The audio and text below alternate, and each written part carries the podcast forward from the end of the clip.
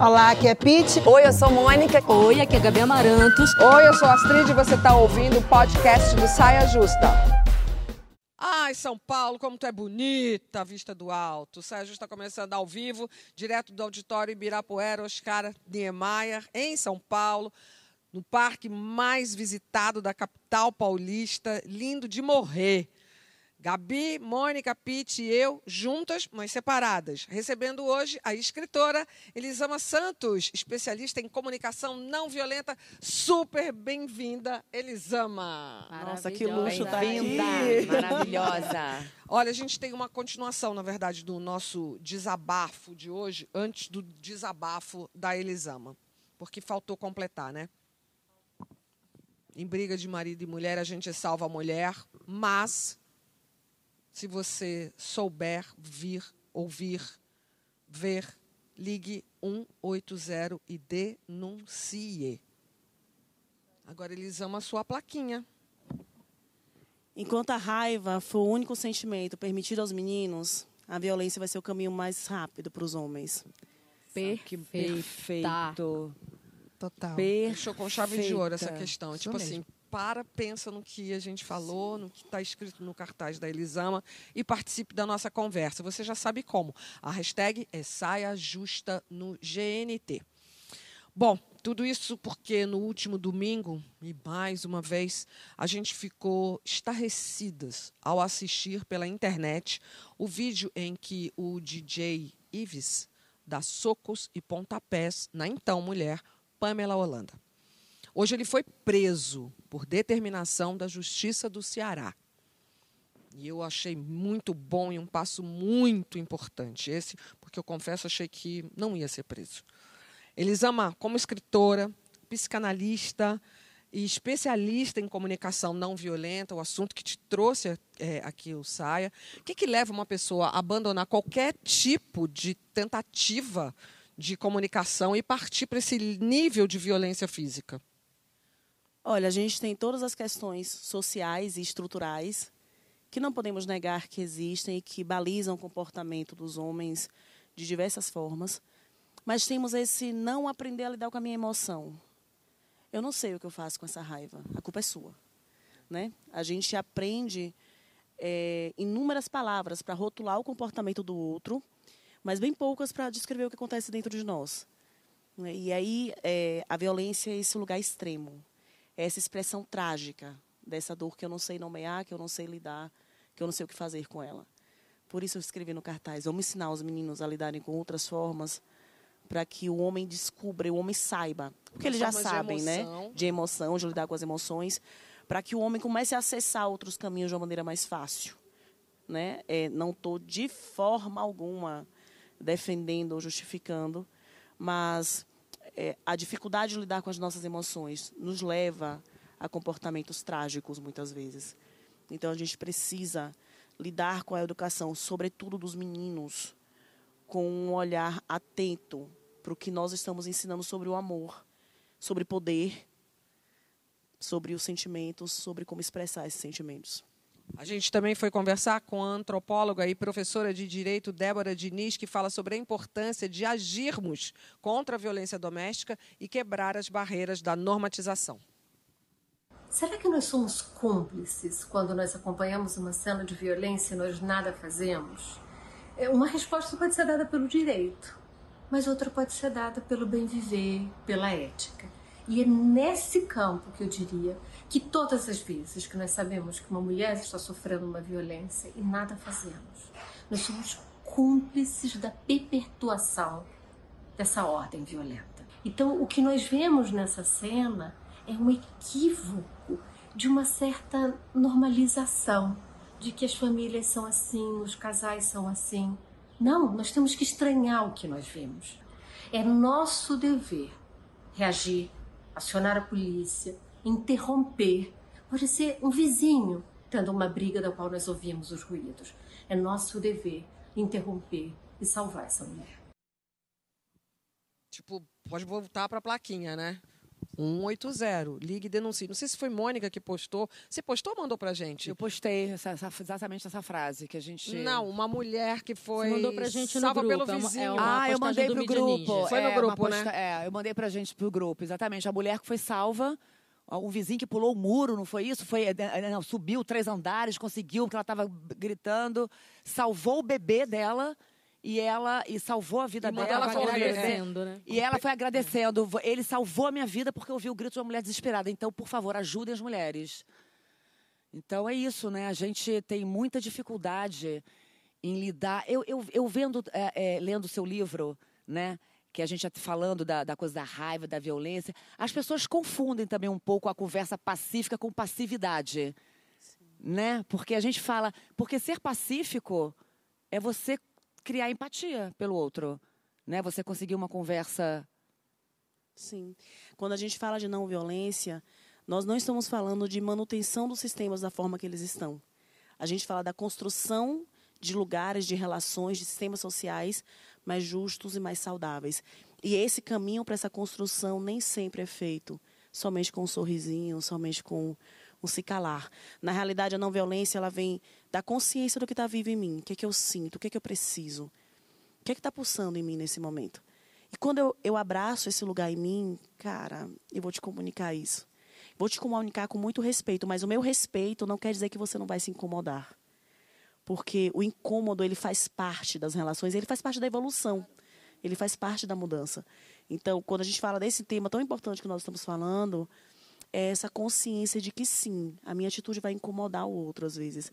Mas para a construção de um lugar melhor, de uma relação melhor e de um mundo melhor, esse incômodo vai fazer parte dessa construção.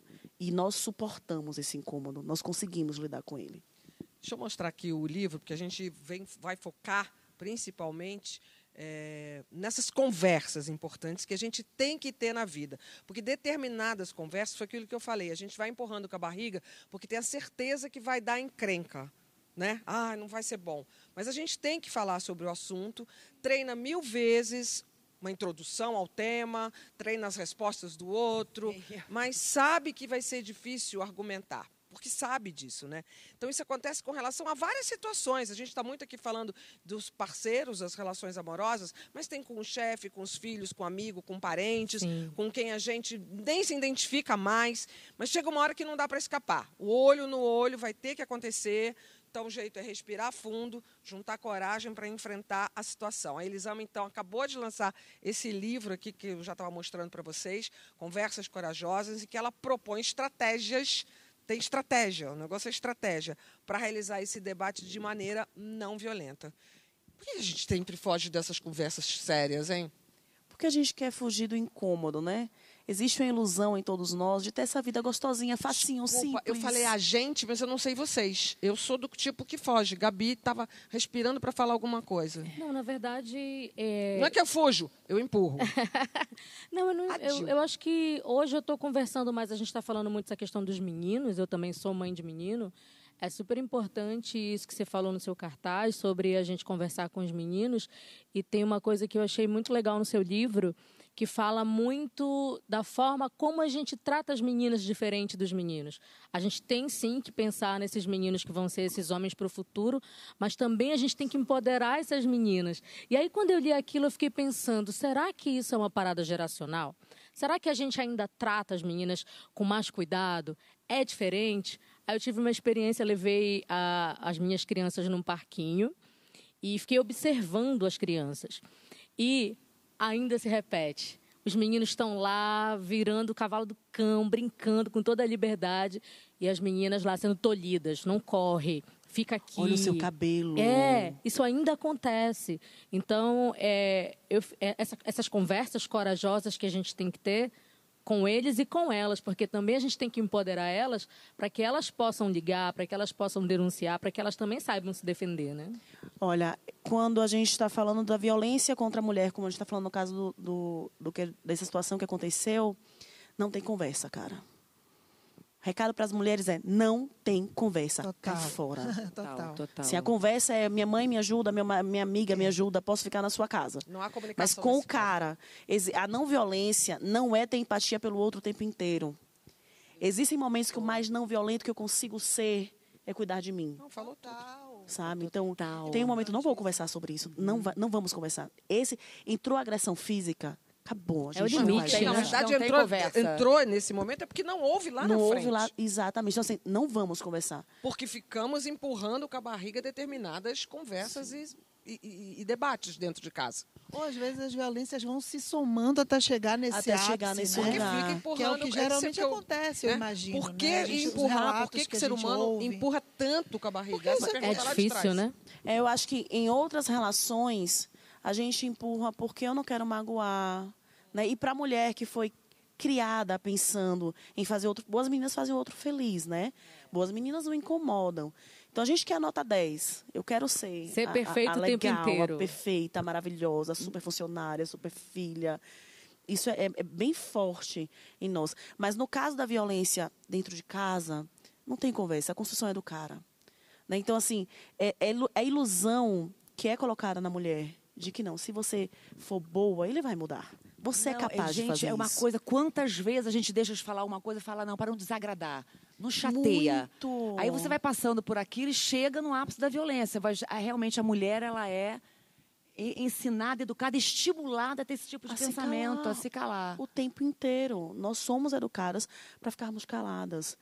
E o homem, ele é educado para falar, mas de forma desproporcional. Então, no final das contas, nenhum de nós aprendeu a dialogar.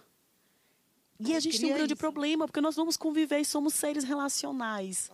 Como que eu me relaciono se eu não sei me relacionar? É por né? isso, Astrid, que a gente fica, como a Astrid falou no início, quando você vai ter uma conversa importante, você fica pensando tudo que você vai falar, você fica imaginando o que, que a outra pessoa vai falar, você fica um imaginando a resposta que você né? vai dar para aquela pessoa. Se ela falar aquilo, você elabora, planeja, né? Mas eu acho Porque isso será que a gente bom. planeja muito porque não faz parte do dia a dia a facilidade de conversar? Ou é bom a gente planejar realmente? Não, eu não sei, eu me, eu me identifiquei assim com, a- com, com o que eles amam falar no livro, porque eu acho que estratégia para ter uma conversa importante é bom. Isso não é ruim. Isso é uma coisa legal. É importante a gente parar e pensar antes no que, em que resultado a gente quer daquela conversa. Aonde queremos chegar com aquela conversa. Né? E que gatilhos tem o outro, que às vezes a gente já sabe. Porque você sabe onde você pode também cutucar e aquela conversa ir para um lado ruim. Sim, total, Quando você total. conhece bastante É, a pessoa, é. você sabe onde você vai provocar. Acho que não Que que deveria você ser o acha, objetivo, Elisama? né? Né, é, eu acho que falta pra gente a coragem de do- em dois sentidos na conversa. A de olhar pra mim e enxergar o que, que eu realmente quero. Porque nem sempre o que eu quero é o que eu acho que eu deveria querer. Tem um desencontro, muitas vezes, aí, que a gente não quer assumir. Né? E tem aquele momento em que eu não estou afim de conversar Conta- de conta- verdade. exemplifica com a história que tem logo acho que no começo do livro que você fala da, da mulher que ensaiou tanto para pedir a separação e quando foi conversar com o homem é você quem conta. Me recorda a história que eu Então é isso que ela ensaiou tanto para conversar que ela decidiu Ah, a se sim, separar, sim. né? Decidiu, estava decidida a se separar. Ensaiou, ensaiou, ensaiou. Aí quando abriu a conversa A reação dele foi completamente do surpreendente. que ela tinha esperado e Sim. esse casamento não acabou. Não, é um casamento que, inclusive, está aí ótimo até hoje. É porque o livro tem isso, tem, são casos reais Sim. que passaram pelo, por você. Ela descobriu uma outra forma de se relacionar com ele. Ela ficou né? muito surpresa com a resposta. Com a resposta. E eu acho que aqui tem algo essencial quando nós falamos de uma conversa. A conversa não tem garantias. Ótima frase. Nossa, maravilhoso. Ela não tem. É. Se eu espero uma garantia de como vai acabar, eu não estou aberta para a conversa. Porque É. tem uma outra pessoa lá que eu não controlo. Que não combinou o game, Não né? com Talvez é por Não isso tá que as pessoas script. fogem também, por causa dessa falta de garantia, né? Fora essa antecipação também que a gente já cria, esse sofrimento antecipado sem nem saber como é que vai ser o resultado dessa conversa, né? Porque muitas vezes, estou falando em causa própria, a gente vai e aí quando você chega lá, como o caso dessa mulher que partiu para se separar, nem era tão duro assim quanto você imaginava que ia ser aquela conversa. A pessoa te recebe de uma forma muito melhor do que você estava esperando. E aquilo vai melhorar o relacionamento. Já tive esse tipo, esse tipo de conversa em, em várias situações, em relações pessoais, em trabalho. Você fica arrastando aquela questão do trabalho, arrastando, arrastando. Aí quando você coloca, você fala, pô, por que você não me Gente, disse é isso o antes? único caminho, é o diálogo, é impressionante. pois é. Tem uma coisa linda no seu livro que você fala da arte de conversar com a arte de dançar. Que é realmente, porque você quando dança, você se doa, você afina os ritmos, né? É, para você dançar, você tem que escutar a música, Perceber como ela reverbera em você, perceber como ela está reverberando no outro, para a gente buscar esse encontro. Né? Não dá para só daqui da minha cabeça eu vou dançar. Tem um encontro aí. E o que a Astrid falou, a gente tem um problema de não discutir e de não questionar os nossos pensamentos. Tem uma voz narradora da realidade na nossa cabeça o tempo inteiro. Eu ela ela narra calar a tudo. boca direto. Pois é, ela, boca. ela narra a realidade o tempo inteiro. E a maior parte do tempo nós não questionamos essa voz. É. Então ela fala e é a verdade. Então, nossa, ele vai odiar. Ela, ela não falou comigo porque ela tá, tá chateada comigo. Ela me viu conversando com a Mônica. Sabe? E a gente vai acreditando nessa voz e reagindo à realidade de acordo com a voz. De acordo com como ela narra a vida da, pra gente. Então, esse espaço em que eu paro, eu respiro e eu penso, peraí, o que é que está acontecendo de verdade?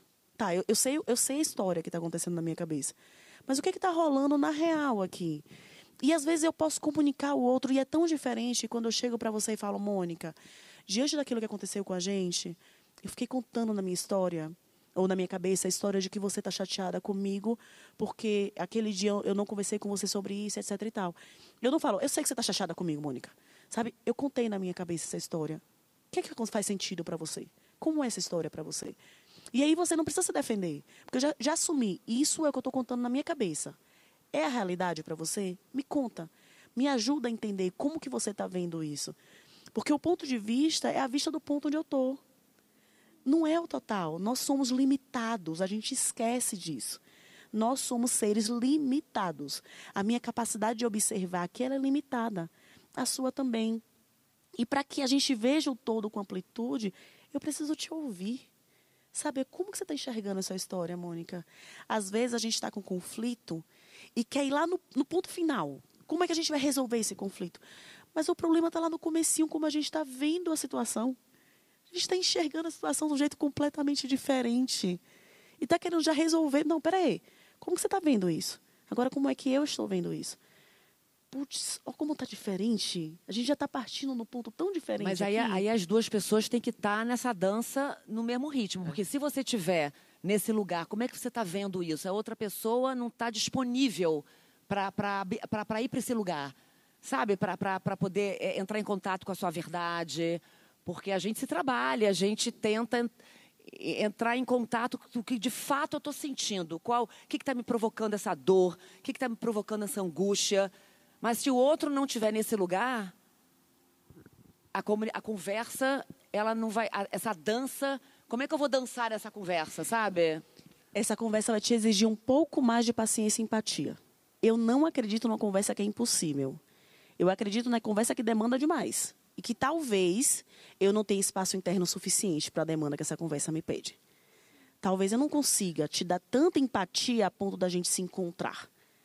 E aí eu vou entender, opa, essa relação aqui está demandando demais, algo que eu não estou conseguindo. Vem cá, Elisa, Fala vamos, pra gente vamos total, falar de uma total, palavra aqui, total. que é o título do livro e a gente ainda não falou. A questão da coragem. Onde é que a coragem entra? Né? A coragem entra para a gente ter O tempo todo o na tempo nossa inteiro vida. na vida. o tempo inteiro, porque você, nós somos muito corajosos diariamente. Nós só não nomeamos isso.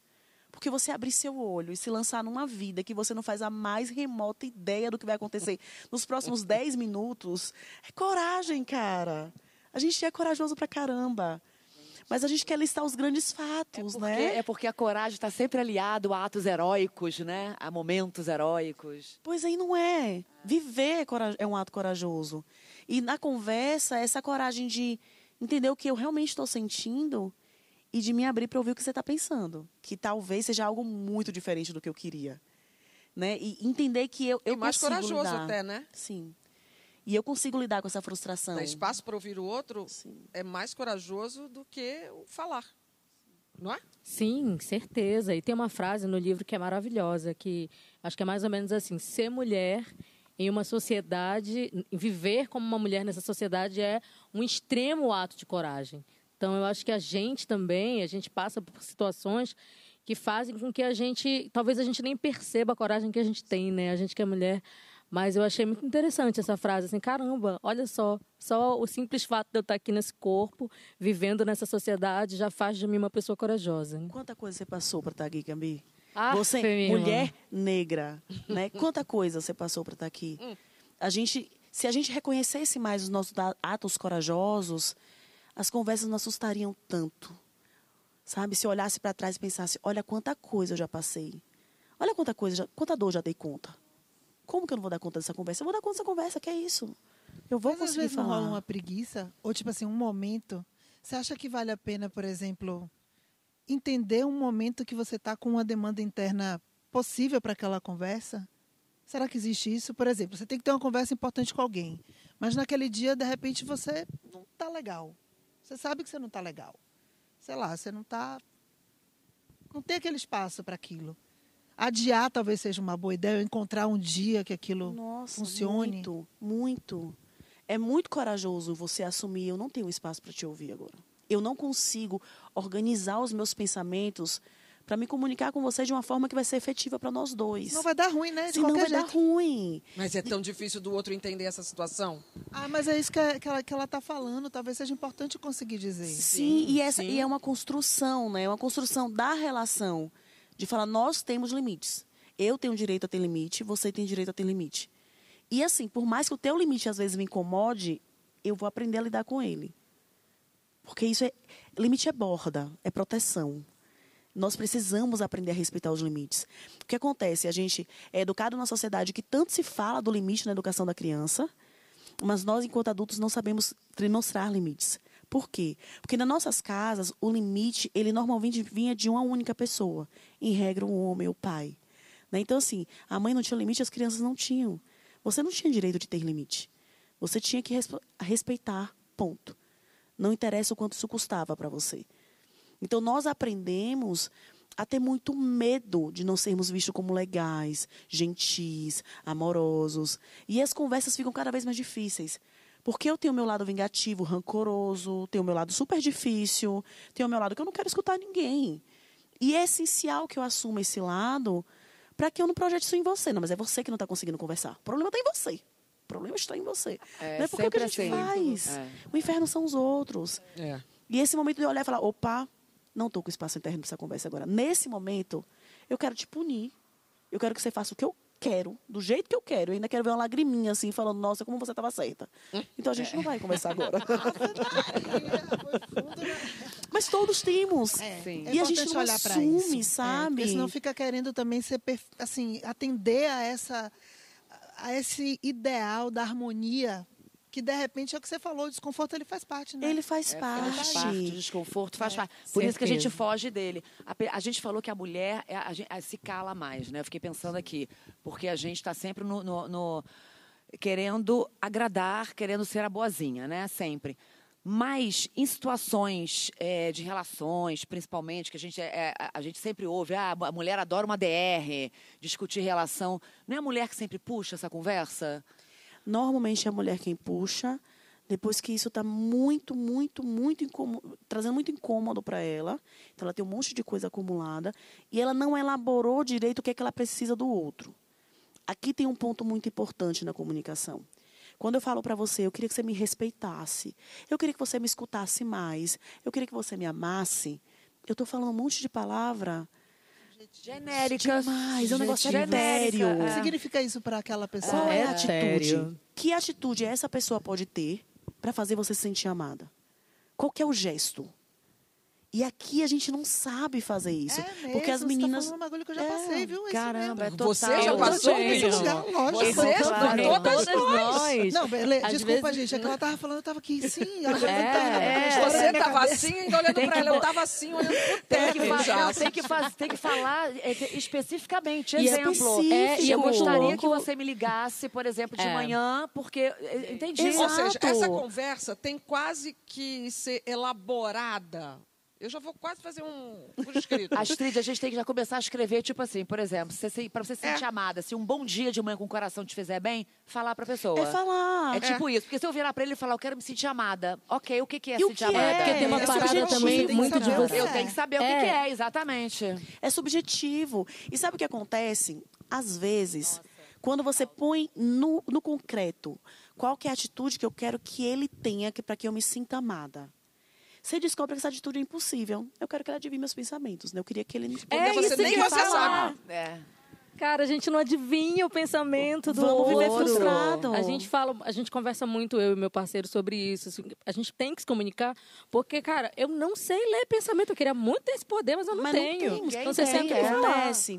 A ilusão do amor romântico disse o que pra gente? Você vai encontrar uma pessoa que vai te olhar nos olhos. Pessoa Vai não, saber Te amar para sempre. Num Pois cavalo é, branco. Te amar para sempre. Pra sempre. Então, quando eu tenho que pedir, quando eu tenho que falar, já vem de mim uma sensação de que, peraí, você não me ama, porque se você me amasse, você me entendia sem eu falar. Você ia adivinhar o que eu Isso tô aqui tá dando não precisa errado, de isso aqui tá dando errado. O amor não precisa de palavra. Olha que loucura. Que relação não precisa de palavra. Esse ser humano que está se se relacionando com você é alguém tão imperfeito quanto você. Que tem, assim, as suas dificuldades também. Não consegue ler pensamento, não tem superpoder. Não tem como. Não passa o dia pensando em você, porque tem os próprios problemas para pensar. Então, quando a gente sai desse, dessa ilusão do amor romântico e entende que uma relação ela é construída na conversa. Eu só sei o teu ponto de vista, a vista do ponto que você está. Se você me contar, a gente vai para outros lugares nas relações. E Sabe? as relações com as conversas com as crianças, hein, com os nossos filhos? Essa parte do livro é muito importante. Olha, eu acho que a gente não aprendeu nem a conversar direito com a criança. Né? E pai, eu adoro, adoro conversar com pais, porque eu falo, você já conversou com a criança sobre isso? Claro que eu já conversei. Eu falei, eu falo, amor, respira. É, nesse tom aí. Falou vamos o com quê, né? calma, vamos com calma. A conversa ela, ela é uma via de mão dupla. Se você só falou, você não conversou. Você né, reprisou o sermão da montanha e a criança que te E ouvir. se você falou nesse tom, Gente, total. é tipo, mas é, Gente, eu não posso passada. falar dos outros agora. Eu de vez em quando eu já dei alguns gritos com o Gabriel. E desde que eu li o seu livro, eu eu tô me sentindo muito incomodada com essa questão, mas é praticamente impossível de vez em quando você não dá um Porra, Gabriel, já Amor, te de falei vez em 55. quando- Então, pois é. eu sou não- Júlia, você- Júlia, Gélia! Então, você não chegou tá nessa aqui, parte ó. do livro. Isso daí é um erro muito sério, Eu né? tô precisando de ajuda. Cara. Vamos ouvir, vamos ouvir. Eu tô precisando de ajuda nesse aspecto. Então. gente, pelo amor de Deus. Tá Sabe o que acontece? O grito, principalmente na relação de pais e filhos, é como aquela luz que acende do motor no carro. Tá ela acende, assim, combustível. para, amor. Não, aquela luz que se você seguir o motor bate. É aquela, né? aquela que vai Acendeu, fundir o motor. Esquentou, para. Para que o prejuízo é grande se você seguir. Não, não diz se você é uma boa mãe ou um bom pai e não fala da qualidade do teu filho. Só fala que tem alguma necessidade sua, muito importante. Que ela não está sendo escutada por você ou pelo outro. E que ela está saindo gritada. E é o meu momento de parar, de respirar e de pensar uma nova forma de falar. E aqui a gente tem a grande dificuldade. Porque pai e mãe, a gente fala, mas eu falei 50 vezes, cara. Aí depois de falar 50 vezes, que é que você quer mudar? A forma de escuta do outro. Você quer seguir falando, do mesmo jeito. Mas o outro precisa mudar a forma dele escutar. O que é que eu posso mudar? A minha forma de falar. A forma que o outro escuta, eu não mudo. Eu não transformo isso. Gente. Dá trabalho, mas a opção, assim, facinho, gostosinho, simplesinho, não tá no É, pacote, mas gente. não, o, tá o custo-benefício vai compensar. Não, e lá em casa, uma entrando na adolescência e eu na menopausa. Eu falei, Júlia, o negócio é o seguinte, amor, aqui em casa, você tá entrando na adolescência, mas não menopausa. O negócio aqui ferrou geral. Falei pra ela. Nós estamos na merda nós duas, entendeu? Eu já falei que eu te amo hoje. Mas é verdade. Eu falei, amor, como é que faço com um negócio desse? E aí tem esse lugar de vamos pensar que nós duas estamos passando por situações que vai nos, nos deixam mais propensas a ficarmos irritadas, impacientes, Total. brigar uma com a outra. Vamos descobrir, vamos combinar um código. Quando eu passar do limite, você fala a palavra. Olha, Quando você passar do limite, é eu falo. bom, viu? Eles amam, minha filha. Eu preciso você, minha melhor amiga. Amor, você não tá entendendo. tudo. Eles amam, a gente Eu vai trocar o WhatsApp real. Pelo pra amor de Deus, ainda grupo. bem que ela tá morando em São Paulo. Não sei o que eu faço com você. Eu tô apegada aqui, gente. Vinha, por enquanto temos o livro. E eu só cheguei na metade. Esse livro é E li maravilhoso. o capítulo das crianças porque estava interessante. É, tem ainda sobre o trabalho, a- o que a gente se impõe como exigência para nós mesmas. Por que, que mulher não. pe- Olha, gente, é demais. Eles amam, é tipo Sebeste, tá? Compre o livro, siga nas redes sociais, é tudo isso. Não tem só esse, não, tem um outro anterior.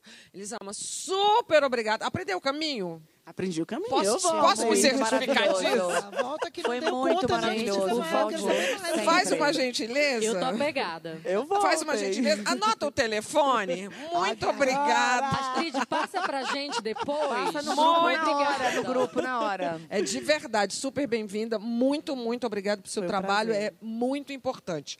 No próximo bloco, a gente vai falar sobre a energia feminina. Como é que vai essa força aí? Hein?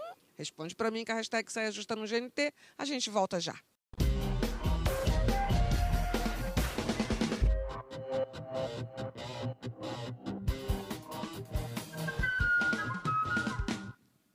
Estamos de volta com o nosso Saia Justa, direto do palco do Auditório Ibirapuera, Oscar Niemeyer.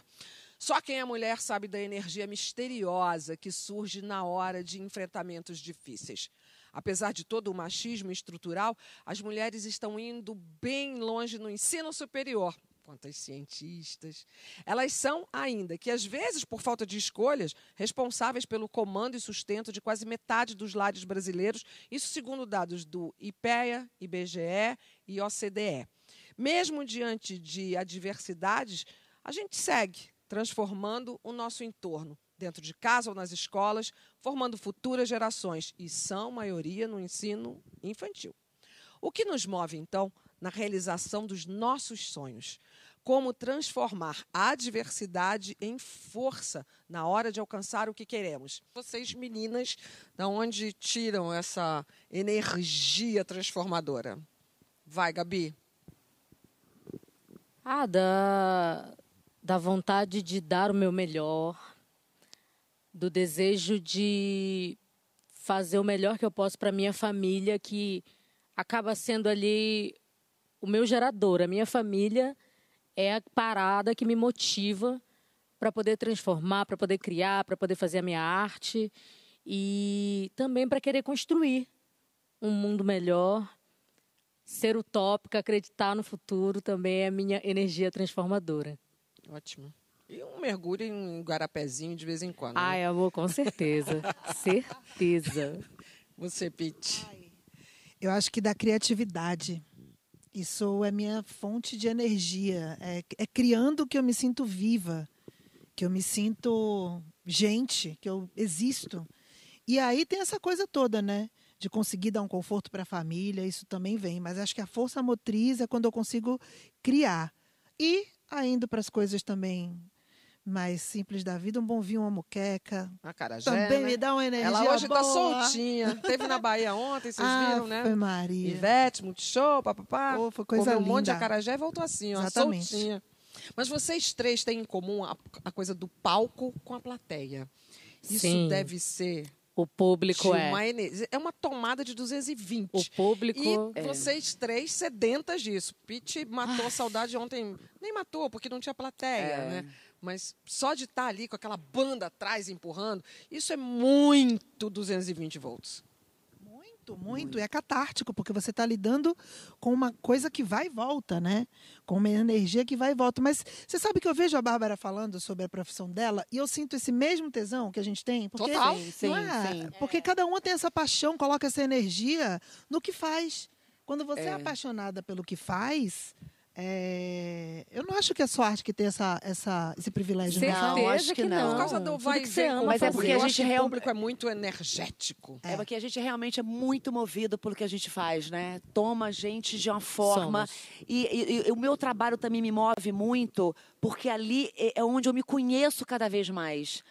Cada coisa, ca- cada, cada projeto que eu crio, que eu escrevo, e quando eu compartilho com quem compartilha do meu trabalho, com quem admira o meu trabalho. Então, realmente, isso é uma força que me move muito. Mas eu fiquei pensando, quando a Gabi falou da família, Cara, eu assim, tudo que a gente discute aqui, todas as lutas que a gente, sabe, que a gente abre, tudo que a gente. é, é, enfim, tudo que a gente luta na vida, me move muito saber que eu estou deixando o mundo melhor para minha filha. No Dia Internacional da Mulher, é, na escola da Júlia, eles pediram para ela falar a mulher que mais inspira ela. E aí eu pensei, né, ela tem uma mãe que é, né, que é muito referência para ela. E ela botou assim, a minha avó, que me ensinou que todos nós devemos ter direitos iguais. Isso me move. Que lindo. Porque, tipo assim, tá dando certo, sabe? E aquilo que a Bárbara falou, que é importante a gente lembrar do que vem da- da- Sim. da- das, das pessoas que abriram um Sim, caminho pra queria falar gente, disso. é falar dessa luta histórica, né, gente? E acho que Senão a a gente, gente, não estaria é. aqui, E né? a gente chegou num momento que eu acho que a gente está colhendo muitos bons frutos. Bárbara é exemplo disso. Primeira mulher a assumir um cargo eh, na empresa, na história da empresa, uma primeira mulher brasileira. Então, acho que a gente está vivendo esse momento agora. E é nunca bom. antes na história nós estivemos tão próximas umas das outras, de verdade, vibrando pela conquista da outra, vi- vibrando De pelo verdade, sucesso, com vontade de estar puxando bem, é, outras, é. puxando outras. é. Acho É porque a consciência de que isso, é, isso faz a força, isso faz ir para frente, isso beneficia toda Todo a mundo. sociedade. Mas a isso sociedade resu- como um todo. Isso Esse também é força pensamento resultado de um É. trabalho de mãe De de anos, de anos. E Vai para trás. O que, o que que, qual é a sua força transformadora? Meu filho. Meu filho. Mas assim, sem sombra de dúvida. Eu trabalho, eu vivo para dar um mundo melhor para ele. Em todos os sentidos.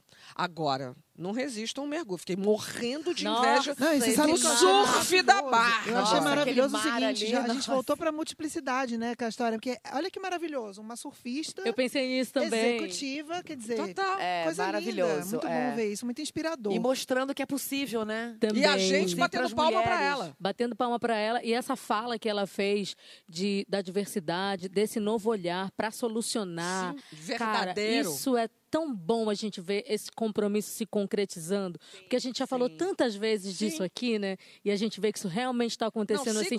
Também é uma força e transformadora estão para vendo o gente. resultado. O resultado está vindo. A Bárbara foi a primeira. Já tem uma série atrás dela. Amém, axé, voé. Por falar em energia, ele tem quase 80 anos, mas continua jovem, poderoso. Essa semana a gente comemorou o Dia do Rock. No próximo bloco, como um dia pra gente é pouco, a gente te conta qual o nosso momento mais rock and roll.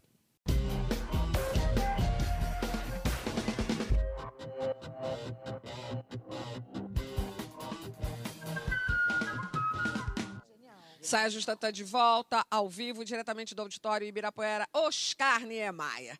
Na semana em que se comemora, eu já botei semana, né? Porque era só um dia, né? O quero dia- um mês, amor. Eu quero o um Dia mês. Mundial do Rock, a gente resolveu relembrar que foi uma mulher negra, Sister Rosetta Tharpe, que nos idos de 1940 inventou esse tal de rock and roll, como diria Rita Lee, nas palavras de Paulo Coelho, que hoje Que mandou bom. bem pra caralho. Beijo, Paulo Coelho. E antes de lançar a nossa pergunta da saideira, eu tenho um lançamento da Pete. Pete mexeu lá no baú, mexeu, mexeu, mexeu, e tá saindo agora, 10 anos depois, com uma inédita. Conta isso pra gente, Pete, que baú é esse, menina? Então, eu tenho muitas gravações que eu fui fazendo ao longo da vida e fui, foi indo. Coisas. A criatividade vai rolando, a gente vai gravando. Testes, né? Vai.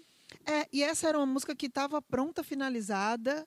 Gravei só eu e Martim, eu gravei bateria e vozes e, e teclas, ele gravou baixo e guitarra. E ele estava me ensinando a gravar. Corta a cena, Daniel tá lá arrumando os HDs em casa, falou: vem cá, o que é isso aqui?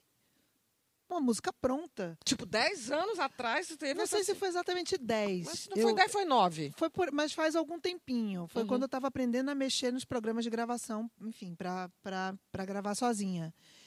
E a aqui, gente rapaz? escutou a música agora e falou, cara, ela é totalmente de agora. Essa música não era para ter sido, realmente. Eu acredito muito sobre esse lance, às vezes. Certeza. Não Total, tem isso, muito gente. isso. Uma Você loucura. deixa aquele roteiro ali no canto, ele amadurece, você pega um- depois um outro olhar para aquilo ali. Total. É. E com essa música foi assim, a gente escutou e entendemos que ela tinha tudo a ver com o momento, com o mês do rock. É, foi realmente de propósito lançá-la, não é dia nem semana, é para mim é mês. e tá aí, tá na área, Tá tempo aí, de tá brincar. aqui. Bom Fabrício demais. Martinelli, meu querido parceiro, é, desde a época da MTV, a gente é, pensou muito em como realizar esse clipe, que são sobre é, é sobre duas pessoas se desdobrando, que tem muito a ver com pandemia também, Uhum, total. né? Esse Total. desdobrar, se desdobrar de corpos. Sim. E essa coisa de pensar na estética de clipe, ai gente, como é gostoso isso, Gente, né? né? eu amo. Vem cá, Só quero pois fazer bem, isso. em homenagem a esse ritmo que sacode plateias, a gente, faz calor, né? É emocionante, é demais, que tá- estamos todos com saudade dos shows. Esse ritmo que fez a fama de tantos deles, né? Little Richard, Mick Jagger, Bob Dylan e da nossa Pete, o Saia Justa quer saber qual foi o seu momento mais rock and roll? Já vou respondendo. Eu tenho uns quatro, cinco para contar. Mas ainda não vai ser nessa temporada do Saia Justa.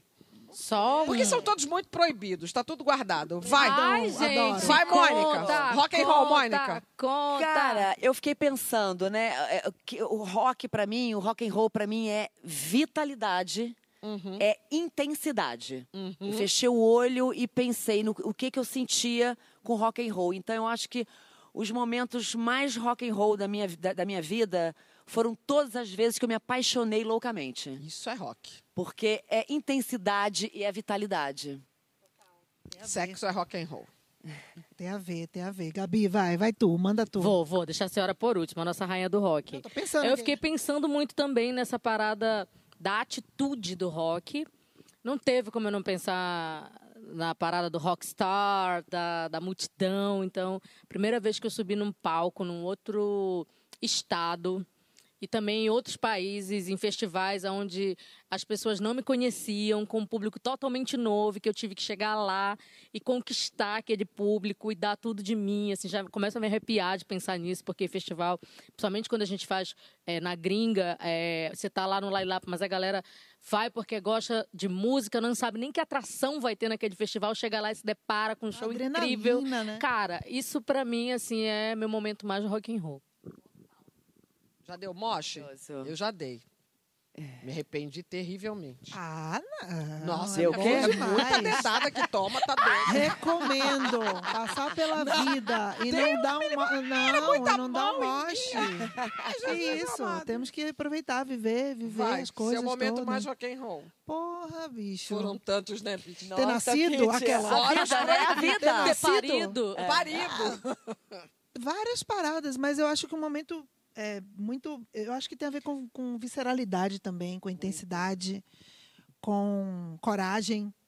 Sim, É, com isso. tesão, com, a, com é, quando a gente fala de atitude, às vezes banaliza um pouco, porque, ah, porque rock é atitude. Eu não compacto muito mais com esses estereótipos, não. Eu acho que a gente tem que encontrar esse significado mais profundo da ação, né, de se colocar. Uhum. Então, acho que é por aí. Então, acho que foi no dia que eu resolvi é, ter coragem de sair da Bahia, botar minha mochila nas costas e dizer: eu vou lá para o sul, retirante cultural, vou botar aqui minha, saco- minha viola no saco e vou lá para o sul tentar esse negócio de ser artista. Isso é totalmente rock and Eu roll. acho que Muito rock and roll, muito rock Isso and é roll. demais. Bom, o dia do rock, como eu disse, foi ontem, mas no Saia ainda é dia, é semana e é mês. Está decretado a partir de agora. Você sabe que é só no Brasil que existe essa data dia do rock. Foi lançada no Live Aid, mas não colou na gringa. Mas a gente colou, olha só. Não, se depender de mim, vai ser o ano todo. Se reclamar, vai ser o ano todo. Então, Pete, esse tal de rock and roll. Tem mais rock de Pete hoje. Hoje ainda é dia de rock. É, Para fazer essa homenagem, é, escolhi uma música de Sá Rodrigues e Guarabira, que, bom, a história do rock rural, né? Que esse movimento de psicodelia brasileira dos anos 70, ele é tão rico e ele conseguiu trazer a cultura brasileira e o movimento de rock que estava acontecendo lá fora nos festivais de Woodstock e tal. Então a galera do Nordeste, cara, começou a pirar em Jimi Hendrix. Isso foi maravilhoso. Gil gravou um disco incrível. gente. Tem muita pérola dessa época. E essa música é de Sá Rodrigues e Guarabira, que depois com certeza vocês vão lembrar de Sá e Guarabira por Sim. Te Amo Espanhola, Mas na época a galera tava fazendo rock rural. Eles eram máximo, maravilhoso. Trabalhei com o Zé Rodrigues. Nossa, Maravilhoso. Esse disco é uma pérola. Recomendo para quem gosta de música brasileira e de rock. Então, para vocês, em que homenagem. eles a rock, você vê Nunca. que coisa maravilhosa isso, Nunca. né? Você vai Eu lembrar amo, dessa música, gente, eu acho. isso. É, é isso aí. Essa letra é incrível. Para vocês, em homenagem ao Dia do Rock. Hoje ainda é dia de rock. Mas o Saia de hoje fica por aqui. Tá cheio de Oh. trabalho de casa. Tem que ler o livro da Elisama, pode ouvir Sá Rodrigues e Guarabira. No dia do rock eu fiquei ouvindo Bob Dylan graças a uma crônica do Nelsinho Mota, que eu recomendo ler, que saiu no Globo, é, maravilhosa. Eu fiquei ouvindo Bob Dylan cantando Sinatra, cheio de trabalho de casa para a gente fazer. Então, muito obrigada a você que nos acompanha de casa, ao vivo ou nas nossas reapresentações. E muito obrigada a você também que nos assiste pela Globo International, nos Friday Nights. Thank you, Gabi. I love this. Thank, you so much. Thank you so much, Gabi. Merci Thank you. beaucoup. Thank you. É, Obrigada, meu amor. Dominica gente. Grazie mille. Grazie mille. Grazie mille. Graças, amor. Vou Fica na agora. Juntas nós falamos seis línguas agora.